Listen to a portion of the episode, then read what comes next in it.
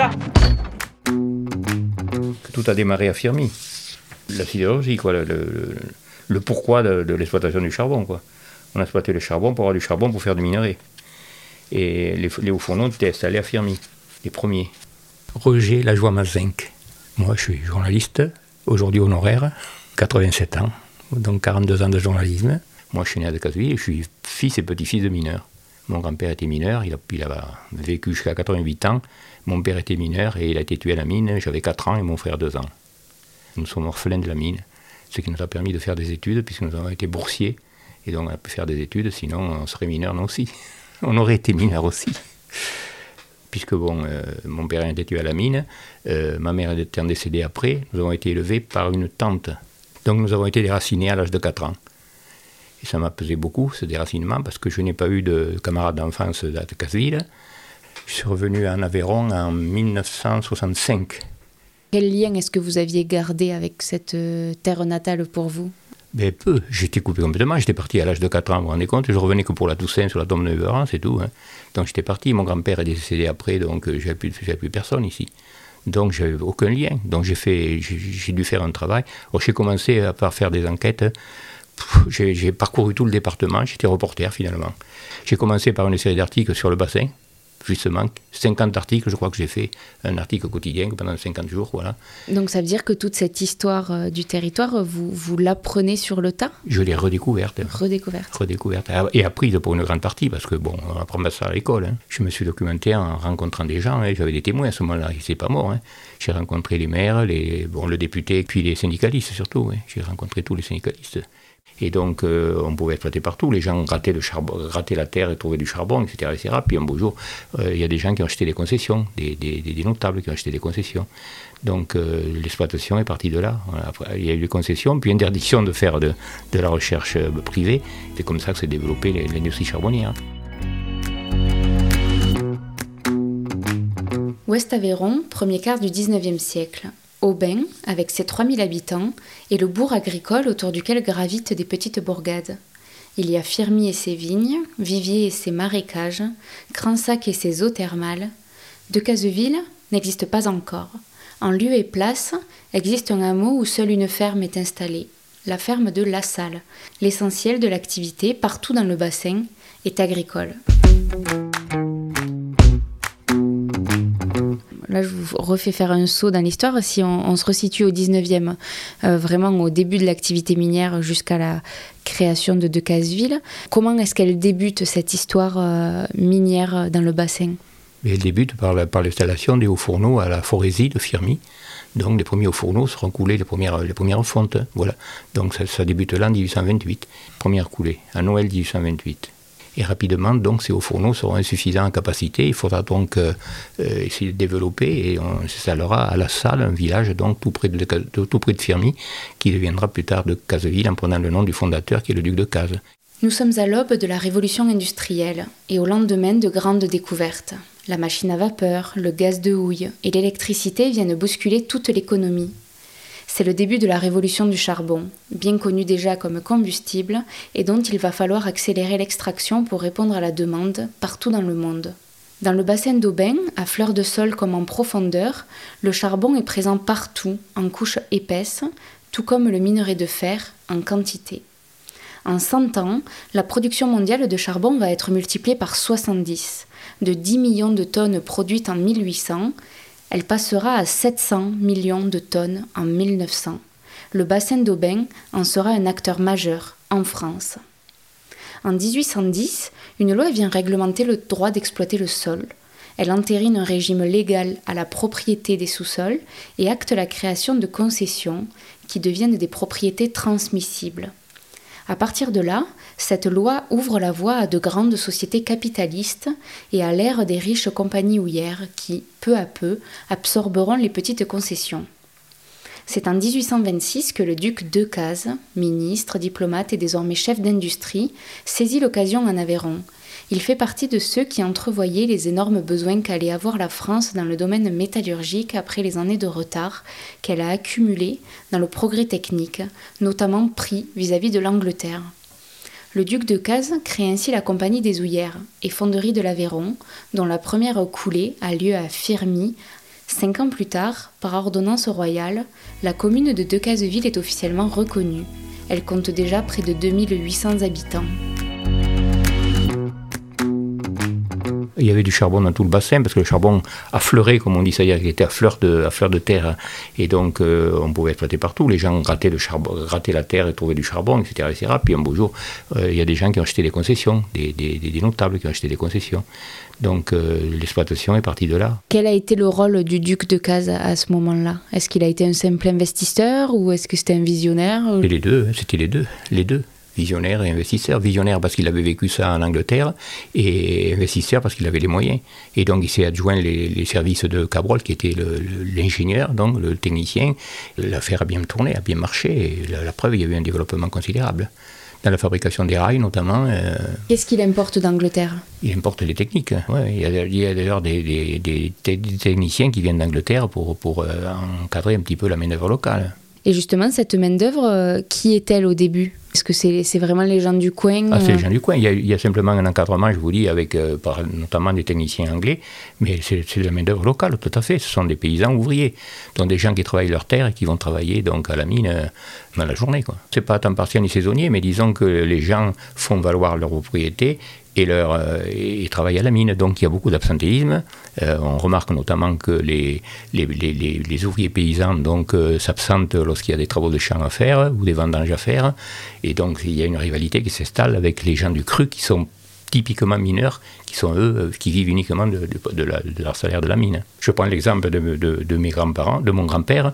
Ils sont trois frères qui sont ouvriers agricoles dans le Lot, donc dans les années 1090, alors qu'on relance la machine, quoi, c'est euh, de, l'exploitation, après, après une période difficile. Ils viennent tous les trois s'embaucher à la mine de Caseville, trois frères. Et donc, ce sont des gens qui viennent de l'extérieur. Il n'y a plus suffisamment de main-d'œuvre ici, on appelle des gens de l'extérieur. Si quand on regarde les, recensements de l'époque, on s'aperçoit que les gens viennent de partout, toute la région. Alors, je ne parle pas simplement d'Aveyron, il y a du Lot, comme je le dis, le cas de, mon grand-père, et puis également un peu le Cantal. Mais bon, c'est vraiment centré sur, euh, autour de Caseville, dans une grande région. Mais de Caseville, on a eu jusqu'à 6000 mineurs euh, euh, avant, la, récession, là, dans les années après la libération. Quoi. Pour continuer l'exploration de cette histoire encore à fleur de peau dans le bassin, j'ai rencontré Joël Borne. Joël Borne, euh... de Casevillois pur et dur, euh, journaliste et ancien membre de la SPIB aussi. Michel Hérance. Michel Hérance, alors, co-président de la SPIB. Si tu veux, président fondateur. Allez. Et René Tomzak. René Tomzak, T-O-M-C-Z-A-K. En polonais, c'est Tomczak. Moi, je suis euh, secrétaire adjoint, c'est tout. Association de sauvegarde du patrimoine industriel du bassin de Decazeville-Aubin. Tous investis dans l'association de sauvegarde du patrimoine industriel du bassin de Decazeville-Aubin, l'ASPIB, qui ont ouvert un musée, il y a 20 ans, à l'entrée de Decazeville. Vous avez en tête, vous, le nombre de kilomètres de galeries? Qu'il y a Là, le problème, elle m'a posé la question. Ça, j'aimerais bien savoir. Que non, bon, déjà, l'exploitation ici en galerie, euh, c'était pas, c'était pas le, le, le, top, c'était pas le summum, puisqu'il y a eu 65 découvertes. Donc, euh, il suffisait de gratter un peu pour avoir du charbon. Hein. Et des couches de charbon de, l'ordre de 80 mètres, 80-90 hein, mètres quand même. Mais un homme, alors c'est difficile à dire parce que euh, en termes d'exploitation, on creuse une galerie, il y a ou il n'y a pas. Euh, si, bon, même s'il y a, on va au fond, euh, et puis on passe à côté, et on les boule, ou en, ou en hmm. Donc des galeries, il y, en a partout. Il y en a partout, il y en a eu partout. Et puis, euh, alors, il y a des images assez intéressantes là, qu'il faut voir où on voit les galeries. Mais en fait, il y en avait partout euh, des galeries. Euh, quand tu regardes, quand tu, quand tu observes un peu le paysage, tu vois des entrées, des vieilles entrées obstruées et tout. Et alors, tu vois, là, tous les puits de mine avaient un nom. Et ce qui est intéressant aussi, c'est que tous les mineurs ici avaient un surnom. Ah oui, ça. Voilà. Alors, le Cugnao, le Futailleur, enfin, vous en savez plus que moi, mais chaque mineur avait son surnom. Mon père, c'était la masse. on, les a mis sur un livre. Une force de la nature. Voilà. On les a mis sur un livre, les, surnoms. Ouais. Oui, sur Minus et mineurs. Sabine Villard Ouais. Ah, ça, c'est oui. très intéressant parce que chacun, le futailleur, moi, à Agnac, il y en avait un, c'était le futailleur. Mm. Parce qu'en fait, euh, il avait une petite euh, une vigne et donc il faisait des, des fûts, tu vois, pour mettre euh, le vin, des barriques, tout ça. Bon, voilà, donc c'était le futailleur. C'était caractéristique euh, soit euh, du physique, Ouais, soit euh, des habitudes du, du gars, personnage. Ouais, du personnage. Ouais. Alors, euh, moi, je, je me souviens, il y en avait un voisin, il avait un grand coup, il l'appelait col des rites. coup de canard. Ouais, Ouais. J'ai un autre, alors lui, c'était, il, il avait- toujours des bretelles, il l'appelait bretelles.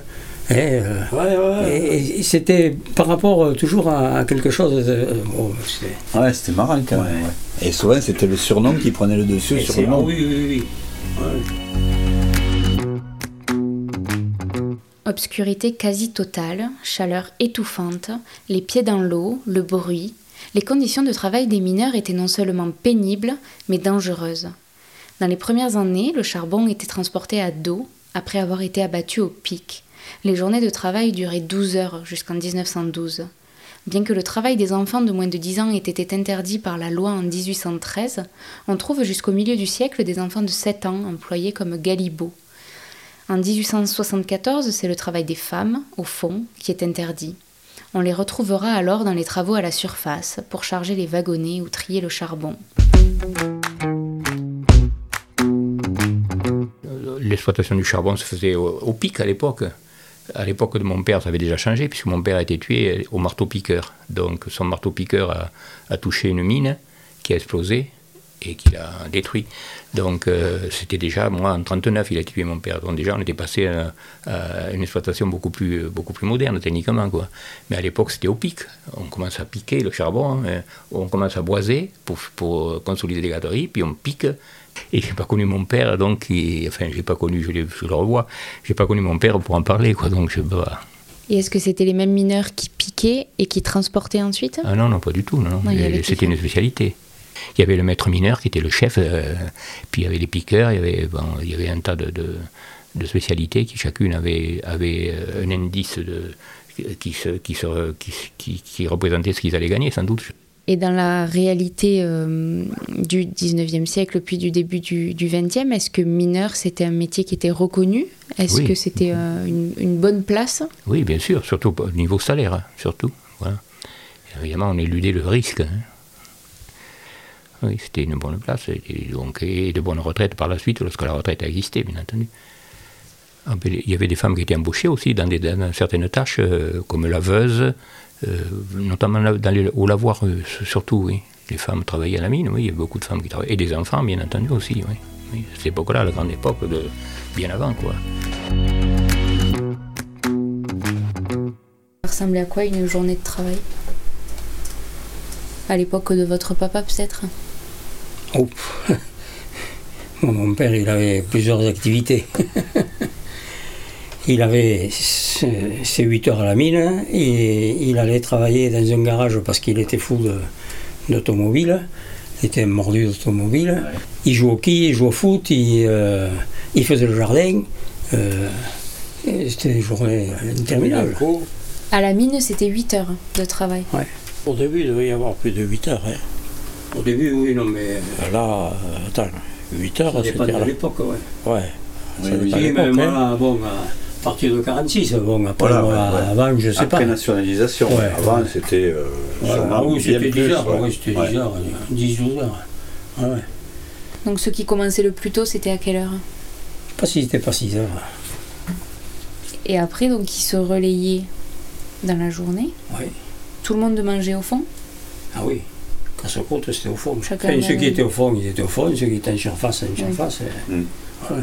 Ils se retrouvaient Il y avait un quelque temps de part. casse-croûte. et voilà. Ouais, et le, soir ils, avaient l'habitude de se retrouver, il y avait des temps de... Ah, mais le soir, oui, il y avait, il y avait des bistrots, mais c'était surtout le samedi soir, les, les bistrots.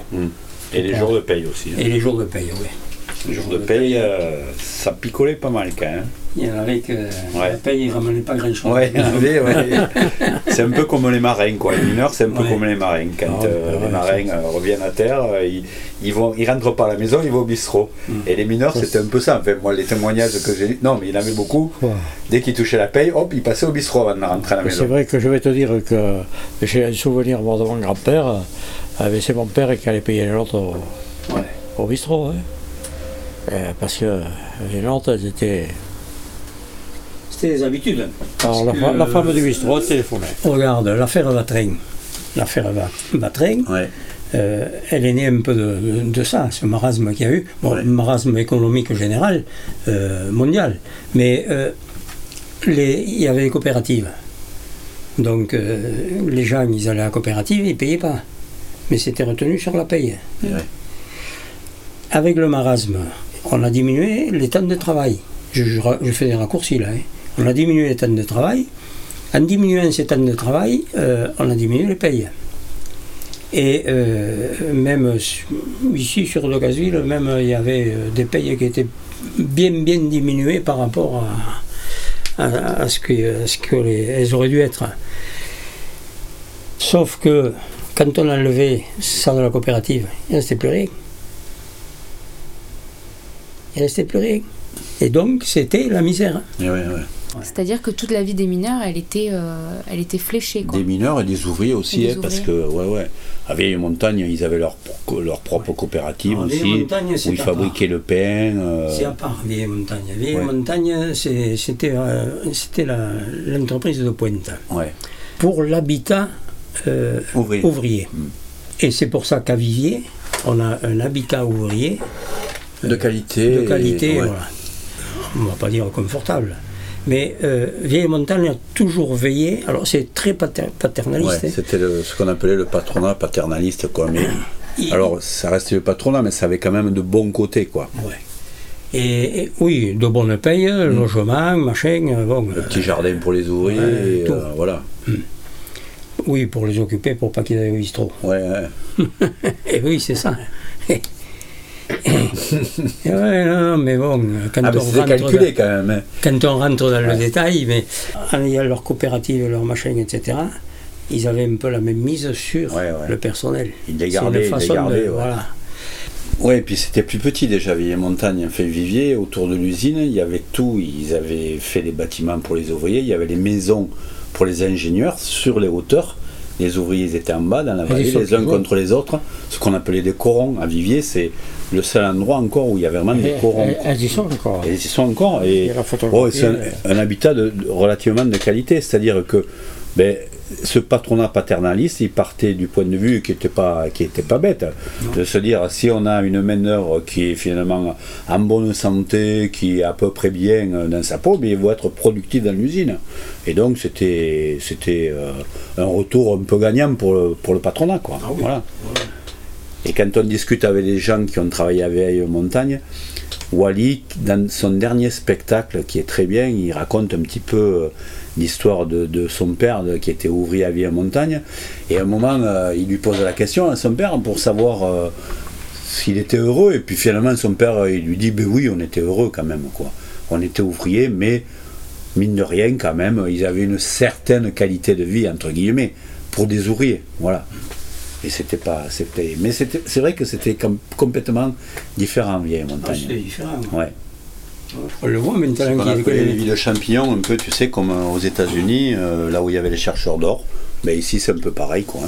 C'est les villes qui ont poussé de façon un peu scléronnée, de façon un peu a- anarchique. Il n'y avait pas véritablement de plan d'urbanisme. voilà. non, non. Il y avait une rue principale. Et allez, on On a collait les maisons les unes aux autres. Après, on en faisait une autre petite à côté. Voilà.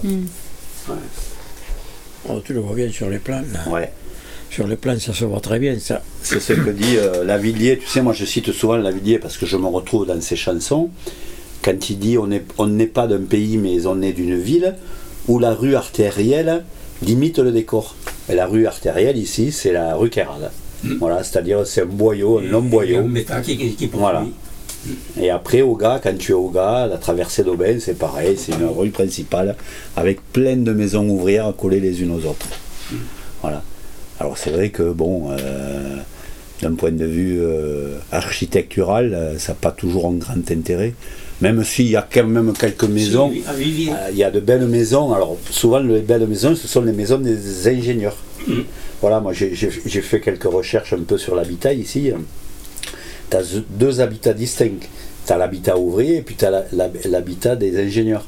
Et les ingénieurs, ils se retrouvaient dans les endroits les mieux ensoleillés, souvent où c'est qu'il y avait le moins de bruit, voilà, enfin où il y avait quand même un environnement plus favorable. Et même après, on construisait les maisons des ingénieurs euh, voilà, groupés dans ma rue là-bas. Dans ta rue, c'est la, rue des, ingénieurs. C'est les ingénieurs, pendant les deux guerres mondiales, donc l'activité est particulièrement euh, intense. Oui, les mineurs ne sont pas mobilisés. Hein. Ils sont réquisitionnés et donc s'ils sont mobilisés ou s'ils sont faits prisonniers, lorsqu'ils reviennent, ils sont affectés directement à la mine. Il y, a, un point intéressant à ce sens que les mineurs, euh, et c'est encore valable euh, à mon époque, pendant la guerre d'Algérie, mais mes copains, donc j'avais des copains mineurs à Carmaux, qui viennent faire, ils font 4 mois de service militaire, alors que moi j'en fais 30, et ils reviennent à la mine. Ça a toujours été le cas où les mineurs, parce que c'est primordial d'avoir du charbon, et c'est encore plus important pour les machines, euh, pour les machines à vapeur, pour, les, pour faire fonctionner l'industrie, il faut du charbon, donc les mineurs sont maintenus à leur poste. Mais il y a quand même un appel à une main-d'œuvre étrangère qui est fait à ce moment-là. Absolument, oui, bien sûr, oui. oui. Et oui, parce qu'il parce qu'il faut de la, il faut de la main-d'œuvre pour exploiter, il faut du charbon à outrance, et donc il faut du monde. Hein. Et ils arrivent d'où les mineurs à ce moment-là? On À ce moment-là, ils arrivent de, euh, ils sont déjà arrivés, au moment de 14-18, ils sont arrivés de Pologne déjà. Ça a commencé la Première Guerre hein, mondiale. Et là, ils arrivent de, d'Espagne, de, ouais, ça commence à venir du Maghreb aussi. Et, euh, voilà. Et l'Italie. Et là, c'est les mineurs qui arrivent en sachant qu'ils vont s'installer durablement ici? Je suppose, de toute façon, il y a des cités. On a, la cité des Italiens, on a des cités qui se, créent pour les accueillir, notamment de Casville, je parle de Casville. Donc oui, oui, ils s'installent pour rester tant qu'ils sont venus parce que euh, en Italie il y a Mussolini, en Espagne il y a Franco, euh, donc ils sont venus un petit peu dans une, dans une république euh, qu'ils pensent meilleure que là où ils vivaient avant. Et donc c'est les familles qui vont rester. C'est vraiment la diaspora et sans problème. Et on n'a jamais entendu parler de difficultés au niveau ethnique dans le bassin. À quel moment est-ce que les syndicats entrent en jeu? Dès le début, puisque de Casseville est pratiquement à l'origine du syndicalisme ouvrier puisque la grève de 1886 marque le départ euh, des représentants de la classe ouvrière à l'Assemblée. Donc euh, ils viennent tous ici à Decazeville en 1886 euh, pour, pour, prendre la défense des mineurs. Donc ils viennent pour les procès témoigner, ils viennent pour les défendre, ils viennent pour les manifestations. Ça, démarre à ce moment-là, c'est le début du syndicalisme ouvrier. Et il se fait, ce début se font à Decazeville notamment. Ben, parce qu'il y a eu des luttes en permanence les sociétés n'ont pas arrêté de, de, baisser, de remonter, de baisser, de remonter avec des, changements de propriétaires qui font qu'il a fallu constamment rester sur ses gardes et constamment se battre pour euh, maintenir les acquis qu'on avait pu avoir et obtenir de nouvelles conquêtes sociales. À quoi elles étaient dues ces montagnes russes des sociétés minières Elles sont dues euh, euh, à la volonté politique des, actionnaires, ceux qui voulaient ou ceux qui ne voulaient pas, hein. selon les, le libre-échange ou pas le libre-échange, selon les accords qui étaient passés avec, euh, avec les autres pays, avec les autres bassins, enfin, tout était, tout était lié, en bien et en mal. Et comment est-ce qu'elles étaient vécues euh, dans de Casseville, pour le coup, avec euh, les, habitants, les femmes, les enfants? Comment on vivait au rythme de... Euh, oh, il, y avait, énormément de grèves, il y a eu énormément de mouvements sociaux. Hein. Alors les plus importants, bon, c'est 1886. L'affaire Vatrin, c'est une révolte des ouvriers contre la direction, et qui sont révoltés au plus haut point, puisqu'ils ont massacré l'ingénieur. Ils, sont les femmes notamment qui l'ont piétiné, qui ont l'amené à mort. Donc c'est cette affaire-là qui s'est passée en 1886 devant la mairie de Casseville. On lui reprochait son autorité. Et à ce moment-là, la, société des mines euh, était tellement puissante qu'elle voulait imposer jusqu'à ses propres magasins, ses propres achats aux ouvriers. Euh, on ne donnait plus de salaire, on retenait sur le salaire ce qu'on achetait, etc.. Donc, si vous voulez, l'ouvrier était pris dans un engrenage tel qu'il n'était plus, plus lui-même. Et donc, ça s'est envenimé, et donc Vatrin a été massacré. Et puis après, il y aura les grèves, de, les grèves au moment du Front populaire, il y aura les grèves de 1948, et puis on arrivera aux grèves de 1963, et puis on arrivera de 1961, pardon, et puis 1963, on n'arrêtera pas d'avoir des mouvements sociaux, parce que la situation politique le, commande, quoi. Et on reproche donc, il y a la nationalisation qui arrive au lendemain de la libération, et là, à ce moment-là, on fait de la houillère une structure monolithique, en ce sens que elle ne peut plus qu'exploiter du charbon, on lui interdit de valoriser son produit. C'est-à-dire que si on avait permis à, ce moment-là à, la structure qui est créée au lendemain de la libération de diversifier sa production, on ne serait peut-être pas arrivé là où on en est arrivé, en tout cas aussi rapidement. Donc on a voulu faire une structure monolithique. Vous faites du charbon, vous êtes euh, vous faites du charbon, uniquement du charbon, et même pas de se préoccuper de ce que ce charbon allait devenir ou pas devenir. Donc les problèmes sont venus en gros de là, d'autant qu'il y a eu la, fameuse CECA, la Communauté européenne du charbon et de l'acier, qui a fait que la politique est devenue européenne et qu'on a rapidement condamné les petits bassins, dont les bassins de Casul. En fait, de Casul, il y a eu, il y a eu beaucoup de crises. Euh, entre deux guerres, il y en a eu plein. En fait, je veux dire, ça, a toujours été un yo-yo de Casville. Hein. Il y a eu des périodes prospères, après il y a eu des périodes vraiment de grande crise où il y avait beaucoup euh, de chômage, il n'y avait plus de travail, puis ça repartait. C'est un peu ça, quoi. On était victime, enfin, moi, l'analyse que j'en ai faite, moi, on était victime de de l'ambiance générale. qu'elle soit, euh, qu'elle soit nationale, oui, oui, c'est général, qu'elle soit en France, qu'elle soit euh, européenne ou qu'elle soit même euh, internationale. Et on a toujours subi. Pourquoi? Parce que c'est un trou. On est un trou ici. Ah, Moyen de communication. Pas grand chose. Pas grand chose. ni la route, ni l'air, ni, ni, ni l'eau, ni et, le rail un peu. Hmm puisque bon, tous les rails du, sud de la France ont été faits par les compagnies de, de, et d'Aulin. Cet isolement et ces petites sociétés, parce que c'était des petites sociétés par rapport à d'autres, hein, euh, ça subit toujours un contre-coup qui est beaucoup plus fatal que. Et même aujourd'hui. Hein. Aujourd'hui, c'est pareil, ça ne change pas. Hein. Il y a eu plusieurs époques. Là. Il y a eu les époques euh, avant la nationalisation et après la nationalisation. Avant la nationalisation, bon, disons, euh, à partir des, des années, si c'est les années 39, c'est après 39, puisque bon, euh, les, années 30 c'était des crises, hein, c'était période de crise, donc. mais après la nationalisation, le, mineur, il, il, gagnait bien sa vie. Il gagnait bien sa vie. Mineur, premier ouvrier de France. Bon, il y a eu les, premiers mouvements de 36.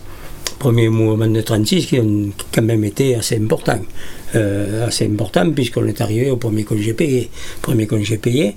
Mais euh, toujours pareil, dans un marasme, un contexte euh, national qui était, qui était pas sain, quoi. Qui, était instable. La preuve, c'est qu'en 39, on s'est foutu sur la gueule avec. Après, il y a eu d'autres crises. C'est l'après-guerre. C'est l'après-guerre où euh, on ne pouvait pas supporter de devoir travailler plus pour remonter le pays, parce que c'était toujours les mêmes à qui on demandait de faire des efforts. C'est imagé. Hein. et, et, là, euh, on est arrivé à une crise politique, parce que c'était politique, 48 c'était politique, et euh, donc où il y a eu quand même, euh, au niveau des syndicats, il y a eu pas, mal de, batailles, et puis il y a beaucoup de choses euh, qui ont disparu. Il y a des archives qu'on ne retrouve pas, euh, bizarrement, je ne sais pas. C'est quelque chose. Et puis alors après, là on tombe sur les années 50, où, où alors là, à l'annonce de la fermeture des mines et tout ça, alors là, et là les syndicats ils font front si on peut le résumer comme ça. Et après la nationalisation, qu'est-ce qu'elle change alors? 46. C'est-à-dire que là, le, mineur, si tu veux, après, il avait un véritable statut. C'est-à-dire il avait de meilleures conditions, ce qu'on disait tout à l'heure, des meilleures conditions quand même de travail, meilleur salaire. Il y avait, et puis on reconnaissait la qualité du travail du mineur, parce que le mineur, ils ont participé à la reconstruction du pays. Quoi. Voilà. Et d'ailleurs, toutes les publicités de l'époque, euh, tu vois, euh, qu'est-ce qu'on mettait en avant euh, On mettait les mineurs, quoi. Et c'est pour ça que ça a duré, bon, ben quoi, ça a duré les belles années de la mine, ça a duré 30 ans. Même, pas, puisque le fond, ben ici, L'annonce, c'est le plan Jeannenet, euh, c'est les années 60, euh, quoi, où on commence à dire avec l'Europe, euh, on va fermer des mines. C'est 50, hein Oui, fin des années 50. Non, non, c'est 50. 50, ouais. Eh oui, non, c'est 50. En 50, c'est. C'est le, le, le plan CK. Ouais, la CK. Plan du charbon et de l'acier. On va manger le charbon et l'acier des Allemands, parce que poussé par les Américains, hein, Ouais, de peur que l'Allemagne se réarme. Donc bon, eh bien, on va leur bouffer euh, leur truc. Et nous, on décide la fermeture euh, de nos mines sur une période de 50 ans. En France. Et de la sidérurgie aussi. Se- Seulement, ça, on prend le temps, ça ne fait pas comme ça. hein. Et euh, donc, euh, à l'époque, à l'époque, Ramadier n'est plus président du Conseil en 50. Qu'est-ce qu'il fait? Il a quand même un certain pouvoir, il fait monter la centrale de Pancho, Ouais. la centrale thermique, pour utiliser le charbon, charbon, de Pancho pour euh, cette centrale thermique, de façon à ce que euh, on puisse continuer l'activité un peu plus longtemps qu'ailleurs. Ouais. Hein Il y a une justification derrière l'utilisation. Voilà. Et ce qui s'était un peu passé en 42 pour les mines de Bouquiès, Ouais, ouais. 1842. Le plan, il est mis en route. La programmation de la fermeture. Ouais, ouais, ouais. la programmation de la fermeture des mines en France.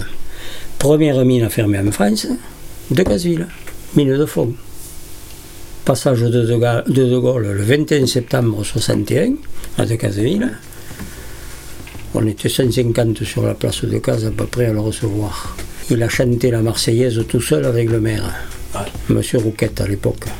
Il y avait un boycott. Ah oui, sur le passage, tous les volets étaient fermés. Fermé, ouais, ouais. Jamais l'histoire minière n'a été un long fleuve tranquille. Les époques prospères succédaient à de graves crises. À peine consommées les belles années de la mine, qui ne dureront qu'une paire de décennies, le déclin est amorcé et la planification de fermeture des mines C'est la fin de ce premier épisode consacré à l'histoire du bassin minier de Decazeville. Rendez-vous la semaine prochaine pour le deuxième épisode. Vous pouvez retrouver dès à présent tous les précédents podcasts de Finta sur le site www.fintapodcast.fr, me retrouver sur Facebook, Instagram ou LinkedIn. Si vous aimez Finta, dites-le autour de vous, c'est le meilleur soutien que vous puissiez apporter pour que le podcast continue son bonhomme de chemin. À très vite.